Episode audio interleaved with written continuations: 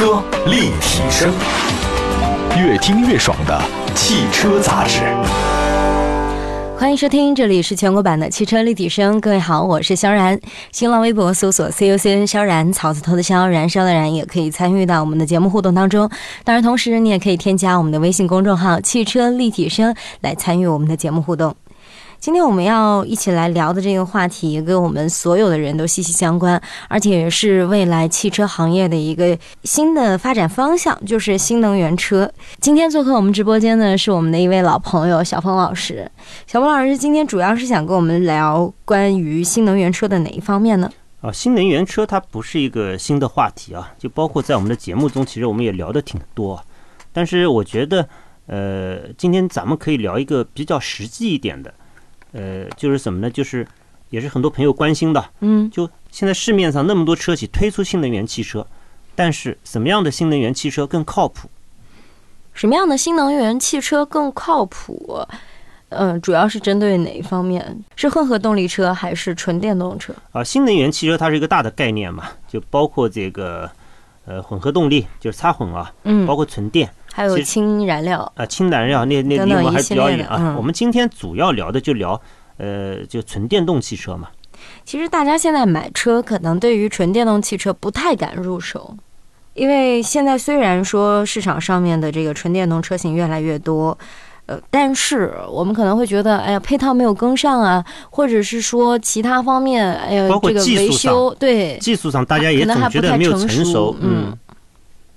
其实，在这一次上海车展上面，我们也看到很多，不仅仅是新造车势力，很多的传统车企也是推出了很多的纯电动车。反正七七八八加起来，包括传统车企，包括像奔驰啊、奥迪啊这样比较高端的车企，也是都推出了旗下的新能源车、纯电动车，加起来能有二十几家。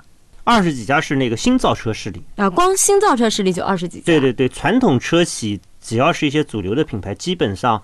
呃，每家都推出了这个纯电车型。嗯，你不仅你刚才讲的这个豪华品牌的奔驰、奥迪啊，包括这个呃通用啊、丰田啊，都在中国推出了旗下的首款呃纯电动车型。可以说这是一个大的趋势。对，就至少在中国吧，因为国家战略的需要嘛，呃，包括这个政策的引导啊，新能源汽车的这个发展还是比较迅速的，因为中国的石油对外的依存度还是比较高的嘛。所以从国家层面来讲，呃，也是想大力发展纯电动汽车。呃，这种国家的意志呢，它也通过了双积分政策、补贴政策等手段啊，呃，进行了引导。所以，尽管这个中国车市目前是比较低迷的一个状态，但是中国新能源车的销量呢，去年还是出现了爆发式的增长啊。其实，新能源车啊，包括纯电动车啊，对于我们普通人来说，可能还是比较遥远的。嗯，是。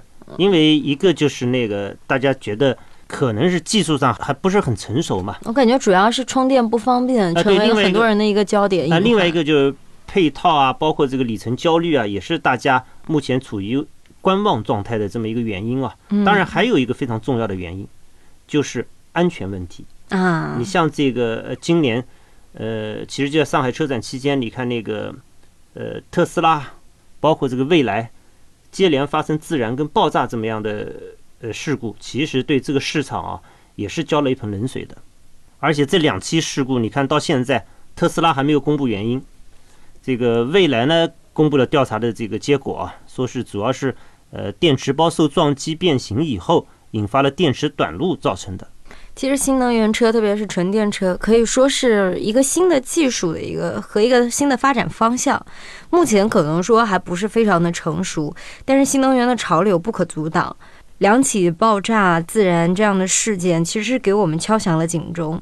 但总的来说呢，还是属于一个个例。毕竟市场上有那么多的新能源车，我们能记住的可能也就这两个事件。那么接下来我们还是聊一聊啊，究竟是什么样的新能源车，或者是说纯电车更加的靠谱？咱们首先来聊一聊新造车势力的产品啊。小峰老师认为什么样的一个新造车势力更加靠谱呢？啊，是这样的，首先就是据不完全统计啊。目前国内的新造车势力可能有上百家，但说实话呢，老百姓对对他们的这个信任程度还是比较低的。嗯，我觉得这里面的原因主要有两个嘛。第一个就是，呃，能力问题。呃，你像这个汽车工业号称这个叫制造业皇冠顶上的那颗明珠啊，其实是一个门槛非常高的行业。老百姓就想啊，说你们这些新造车势力，呃，过去基本上都没有造车经验的。呃，有些这个新势力呢，虽然从传统车企挖来了一些这个人才，但是，呃，汽车制造的人才储备，你跟传统的车企相比，还是非常非常少的。那凭什么你们一夜之间就能制造汽车呢？如果这么简单的话，这个中国汽车工业可能追赶了这么多年，包括用市场换技术，怎么到现在还是比发达国家落后一大截呢？嗯，我觉得这个是老百姓的一个。一个疑虑或者一个一个疑惑啊，而且每个车企其实对于它的发展，包括它的设计，包括它内部的一些构造，都是有自己的这个，都是门槛很高的吧？简单讲，而且都有自己的风格。如果把各个品牌的，无论是设计师还是工程师，给它这样强拼硬凑在一起，就有一种豪华草台班子的感觉。嗯，然后第二个呢，我觉得这个老百姓对呃新造车势力不信任啊。还有一个重要的原因就是，叫态度问题。嗯，呃，因为什么这么说呢？因为这个呃，新造车势力在国内应该算是贾跃亭是开了个头嘛。啊，对。哎，就乐视汽车嘛。但乐视汽车现在的情况，我们大家也都知道啊。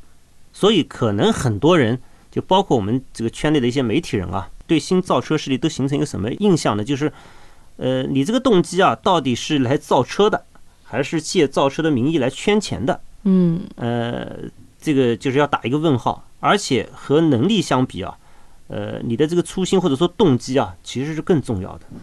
嗯，当大家对于他这个一开始为什么要去做这件事情产生疑问的时候，可能就没有办法去控制后面更多的遐想了。嗯，是。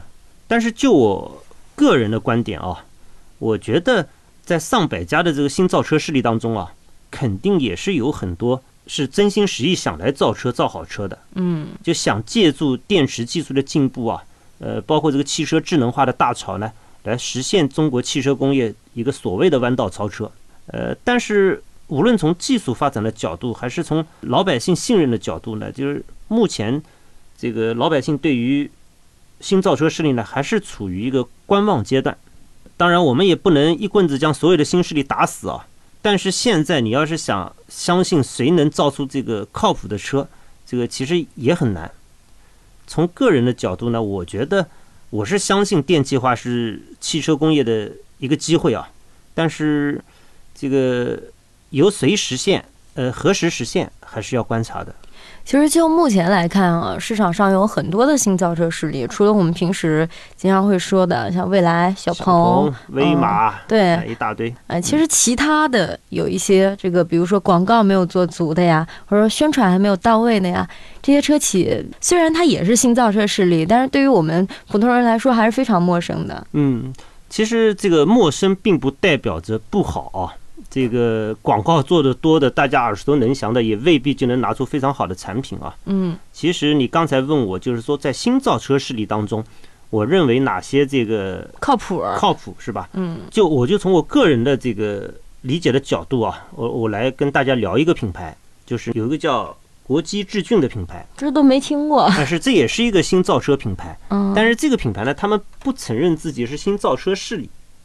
呃，因为他们认为他们跟这个所谓的新造车势力还是有有区别的。嗯，那我为什么我认为这家这个新品牌跟其他的这个所谓的新造车势力感觉更靠谱呢？我觉得有几个方面的原因啊。从跟他们的交流当中，从我的观察来看啊，就无论从动机还是能力上，我觉得国际智俊呃跟其他的这个新造车势力都不太一样。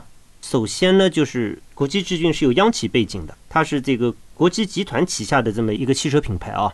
当然也不是说央企背景就一定能造好车，但是至少有一点什么好呢？就是它不存在靠 PPT 来圈钱的这么一个情况。也就是说，它不差钱，不是为了拿这个东西来融资，是来挣别的钱的。对对对对对。嗯，然后其次呢，就是这个品牌的核心团队啊，都是一些呃传统的汽车主机厂的一帮人，比如说呃老南汽、上汽、北汽，包括这个奇瑞的一帮人啊。嗯，这帮传统。主机厂出来的人呢，他们对这个汽车制造的理解，我个人觉得，呃，比其他的新造车势力的团队啊，还是要更深刻的。而且呢，这个从跟这个国际之骏的这些人的沟通跟交流当中啊，我觉得国际智骏的管理层啊，他还是非常理性和务实的，也是比较清醒的。为什么这么说呢？呃，首先，他们不像其他的很多新势力啊，就动不动就就高喊说我要颠覆燃油车。嗯，其实对于燃油车目前的这么一个一个定位，他们是非常清楚的。他们是是什么理解呢？他们就是说，纯电汽车啊，在短期内就是市场的一个补充，呃，更适合在三百公里范围以内使用。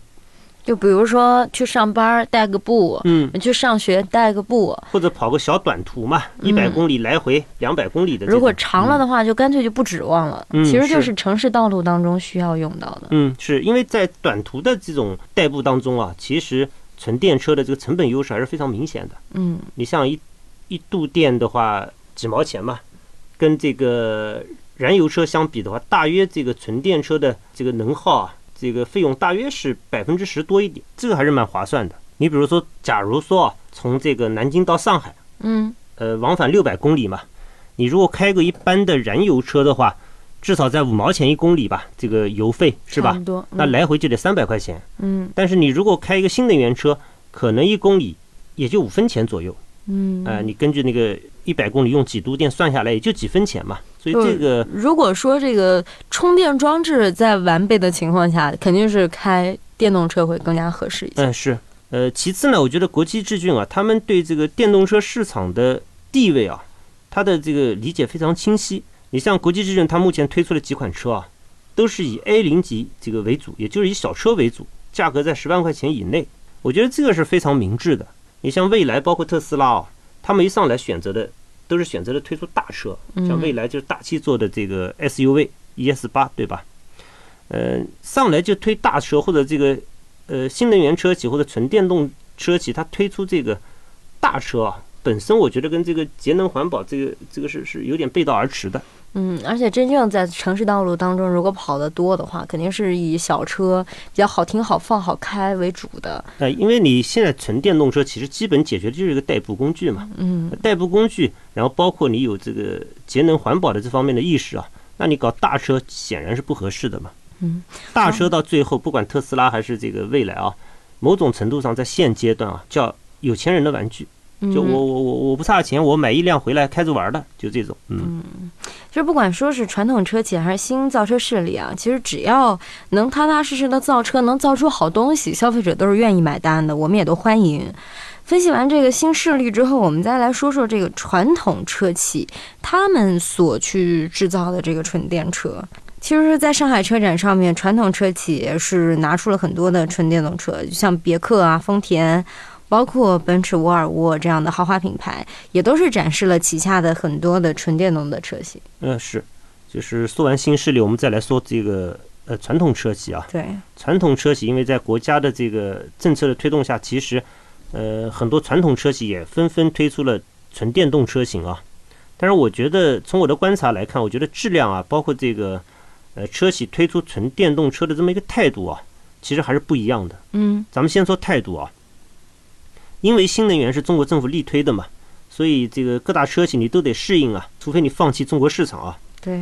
呃，但是传统车企电动化的力度呢，我我觉得是不一样的。比如现在很多的传统车企，它也推纯电动车，但是它这个纯电动车是怎么来的呢？它叫油改电，就是我把现有的这个燃油版的车型，我加一点电池，嗯，我改吧改吧，我就变成一款纯电动车来来来推出来了。这个油改电的这个纯电车啊。其实说白了，它最多最多算是一种过渡的产品啊，和真正的这个纯电动车相比啊，品质肯定是有比较大差距的。你比如说这个某国际大牌啊，我们就不点名了，它这个今年也推出了三款这个油改电的纯电车，但是它的这个官方给出的续航里程只有多少呢？只有两百七十公里。如果你算算这个什么冬天夏天啊，它的实际的续航里程可能就一百多公里。两百公里不到，那这个开上路就得去充电了。是，包括它的这个电池的能量密度啊，还达不到国家补贴的要求。那就是白造了一辆车。嗯，总的感受呢，就国际大品牌在纯电车的这个推进方面啊，它的动作是相对迟缓的。你像丰田跟通用啊，呃，算是这个一线的品牌了吧？但是他们直到今年在上海车展前后啊，才推出了在华的这个首款。纯电车型，我觉得可能有几个方面吧，一个是他们现在车不愁卖，还有一个就是他们现在推出的每一款产品都会影响到自己的口碑。呃，就是我觉得校人讲的很对啊，他可能就两方面的原因嘛，一个就是可能电池技术还有待进步嘛，嗯，作为这个国际一线品牌，他们觉得还是更谨慎一点。对，另一个方面啊，经济学上有一个规律啊，就是进步跟保守啊其实是交替的。什么意思呢？就是这些国际大的汽车品牌啊，因为他们掌握了先进的燃油车的技术啊，所以他们肯定希望能把燃油车的效益最大化。嗯我我想就是，如果说我是这个国际这个大品牌的这个老板啊，我肯定想我掌握了燃油车的核心技术，我希望永远不要出现，新的产品来替代，永远不要出现这个纯电车。嗯这样我的技术永远领先，我可以把这个这个这个钱一直挣下去。当然，因为这种考虑呢，可能也会导致他们在电动车的发展上相对会比较保守。所以我们能看到是什么呢？看到就是在这个新能源或者在纯电动车的这个发展上啊，其实国内的自主品牌啊是更积极或者力度更大的。你像在国内的自主品牌，除了过去的比亚迪，包括这个北汽新能源，嗯呃，是聚焦这个新能源车的自主品牌啊。